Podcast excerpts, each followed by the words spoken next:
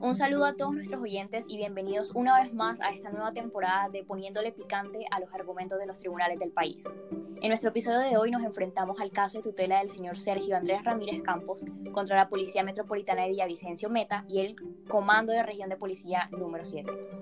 Tanto el Juzgado Segundo Civil del Circuito Especializado en Restitución de Tierras de Villavicencio como el Tribunal Superior del Distrito Judicial de Villavicencio se pronunciaron con respecto a este caso. Es por eso que estamos muy emocionados por hacer el análisis argumentativo de las sentencias y dar nuestra opinión sobre las mismas.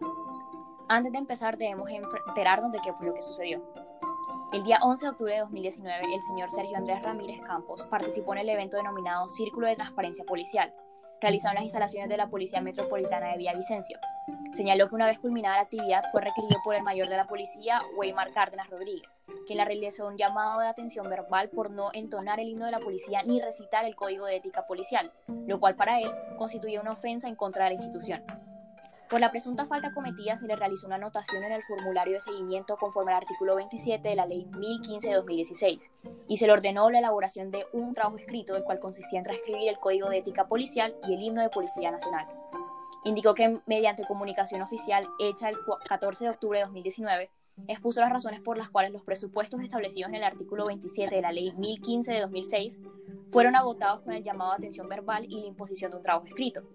Refirió que mediante comunicación oficial manifestó los motivos por los cuales no entonó el himno de la Policía Nacional y no recitó el Código de Ética Policial, ya que es ateo y en los anteriores recursos se hace mención a Dios. El día 15 de octubre de 2019, mediante comunicación oficial, el mayor Cárdenas se ratificó en la anotación realizada en el formulario de seguimiento y ordenó un nuevo plazo para la entrega del trabajo escrito. Instauró entonces un derecho de petición con el fin de agotar la vía gubernativa, obteniendo una respuesta contraria a derecho, que vulnera los derechos fundamentales al debido proceso, igualdad y libertad de conciencia. Interpuso acción de tutela para retirar la anotación realizada el día 11 de octubre de 2019 por el mayor Cárdenas y proteger su derecho a la libertad de conciencia. Más tarde, esta sentencia sería impugnada y confirmada por el Tribunal Superior del Distrito Judicial de Villavicencio Meta. Muy bien, en este momento vamos a analizar los argumentos que se establecieron en cada una de las sentencias de primera y segunda instancia. La sentencia de primera instancia, que es la sentencia del Juzgado Segundo Civil del Circuito Especializado en Restitución de Tierras de Villavicencio Meta, decidimos establecer una tesis central. ¿Cuál fue esta tesis central? Que al anotar la amonestación en el formulario de seguimiento, se incumple lo estipulado en el artículo 27 de la Ley 1015 de 2016 y además se afecta la carrera policial del oficial. Por esto decidimos llamar a este argumento central medidas preventivas. Está compuesto por cuatro premisas y una conclusión. La premisa normativa número uno es que es la que está establecida en el artículo 27 de la nombrada ley, y, esa que, y esta estipula que si la falta cometida no es suficiente para dar apertura a una investigación disciplinaria, será suficiente con los medios preventivos para encauzar que son taxativos y no establecen anotaciones en el formulario de seguimiento o en las hojas de vida de los oficiales. La premisa fáctica número uno es que el mayor Weimar Cárdenas Rodríguez realiza una anotación en el formulario de seguimiento con una salvedad de que esta anotación no generaba antecedentes disciplinarios ni afectación en su evaluación de desempeño policial. La segunda premisa normativa que decimos utilizar fue la resolución 03463 de 2006. El oficial que tenga faltas leves, culposas, que tengan amonestación escrita, se les descontarán 100 puntos para la evaluación del ascenso policial. La premisa fáctica número dos es que el oficial cuenta ahora con una anotación en el formulario de seguimiento. Por tanto, la conclusión que establecimos es que el comandante debe eliminar la anotación escrita del formulario de seguimiento, pues no hace parte de los medios taxativos que están en el artículo 27 de la nominada ley y, por tanto, afecta la puntuación del oficial en caso de que quiera realizar una carrera policial en un futuro.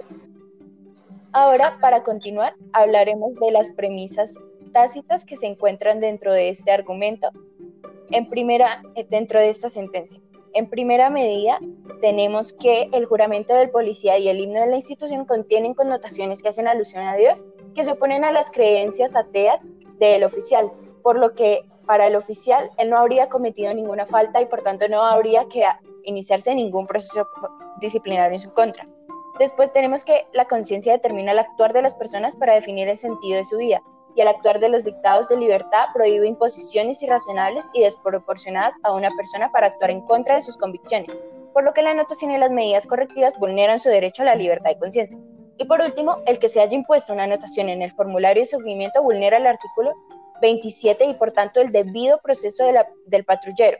Y tampoco se le dio espacio al patrullero para interponer acción contra esta anotación o exponer sus motivos para no realizar la conducta. En este sentido, vamos a revisar ahora este mismo argumento en la sentencia de segunda instancia, la sentencia del Tribunal Superior del Distrito Judicial de Villavicencio. La cuestión central que nos planteamos es la apelación del comandante Weimar, pues este considera que se dio una errónea interpretación del artículo 27 de la Ley 1015 del 2006, de acuerdo a las anotaciones en el formulario de seguimiento y su influencia en la calificación oficial. Como premisa normativa número uno, establecimos los medios preventivos de manera tácita que se encuentran en el artículo 27 de la Ley 1015 del 2006, el cual son los llamados de atención y las acciones de tipo pedagógica. La premisa fáctica es que el oficial no recitó el himno ni el juramento y por ende recibió una anotación en el formulario siguiendo el tenor de este artículo. Como premisa normativa número 2 tenemos que la Corte Constitucional y de acuerdo al decreto 1800 del 2000 ha establecido que los llamados de atención que se efectúan y se consignan por escrito comprometen el ordenamiento jurídico y de paso el debido proceso, pues es claro que repercuten en la hoja de vida de los funcionarios, pues ostentan un carácter sancionatorio, toda vez que adquieren formalismos y se contraponen al alcance de la medida preventiva.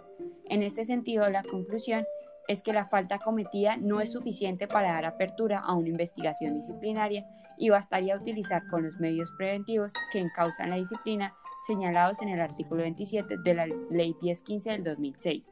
Como premisas tácitas podemos entender la primera, que la solicitud del amparo de los derechos bajo la acción de tutela cumple el principio de subsidiariedad, otorgando un amparo oportuno e integral a los derechos del accionante.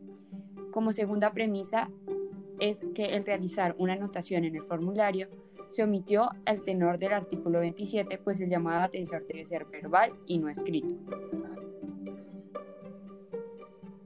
En cuanto a la libertad de conciencia, este se desarrolla un poco más de forma complementaria dentro del caso, porque si bien es un hecho relevante, las pretensiones del actor están directamente encaminadas al retiro de la anotación y al debido proceso.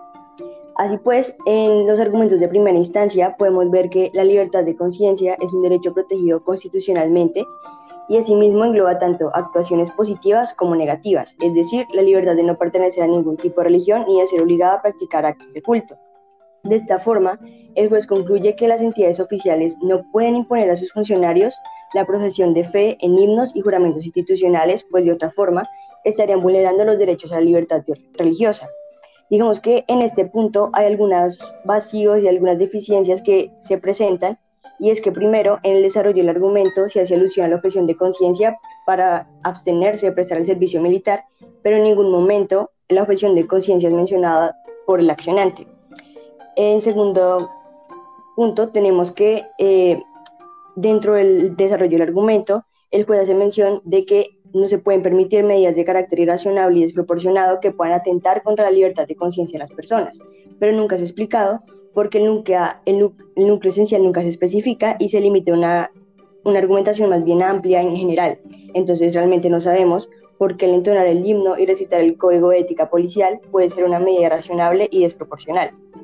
Ahora bien, en cuanto a la segunda instancia, vemos que hay un argumento que más bien se contrapone o tiene una interpretación diferente. Aquí parten de la sentencia C-817-2011 y se establece, se establece que si bien la constitución política y las disposiciones legales garantizan la libertad de culto, Colombia es un país laico que no separa la actuación administrativa de los valores que se desprenden de la cultura y arraigo histórico que implica el desarrollo del país. Eso en este punto hace una comparación con el escudo de la Policía Nacional, porque la expresión Dios no se ve como una invocación a una deidad o una preferencia hacia una religión particular, sino que resalta unos valores éticos que, digamos que, instan a los miembros de la fuerza pública a prestar un servicio a la comunidad. En cuanto a este argumento, vemos que en la segunda instancia se reafirma completamente la primera, pero digamos que presentan opiniones distintas en lo que es la libertad de conciencia y digamos que esto puede confundir un poco al lector al momento de especificar cuál va a primar. Como pudimos evidenciar, ambas sentencias logran justificar la decisión tomada con respecto al derecho al debido proceso y a la vulneración vivenciada por el señor Sergio Ramírez. A pesar de ello, en ambas instancias somos testigos de varias falencias en torno a las justificaciones dadas con respecto al derecho a la libertad de conciencia. Sabemos con certeza que un buen argumento jurídico requiere de premisas normativas y fácticas.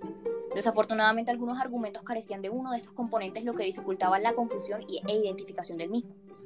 Los tribunales fallan en aterrizar las teorías y afirmaciones jurídicas al caso concreto. Incluso puede llegar a ser complejo para los lectores hallar la estructura argumentativa utilizada en alguno de los casos. Se dejan algunas premisas sueltas, sin conclusión o conexión con los hechos. Se introducen argumentos tácitos que deben desarrollarse a mayor profundidad y como mencionaba mi compañera, ubicamos algunas inconsistencias entre las aclaraciones dadas por el Tribunal Superior y su decisión. Este fue nuestro análisis por el día de hoy, con sus anfitrionas Dari Rivero, Alejandra González, Marín Ramos y mi persona, Daniela Álvarez. Esperamos que este episodio haya sido de su agrado y nos vemos en el próximo capítulo de Poniéndole Picante al Mundo Jurídico. Muchísimas gracias.